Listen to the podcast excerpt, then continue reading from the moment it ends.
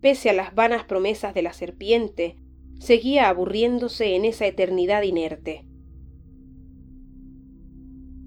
Escuchaba las voces y las risas desde lejos, sin ver ni las sombras de la pareja. Preso en el centro del jardín, sentía la madurez de sus frutos como un gran peso, una enorme carga que parecía pender para siempre. En las inmediaciones, Adán y Eva paseaban alegres e indiferentes.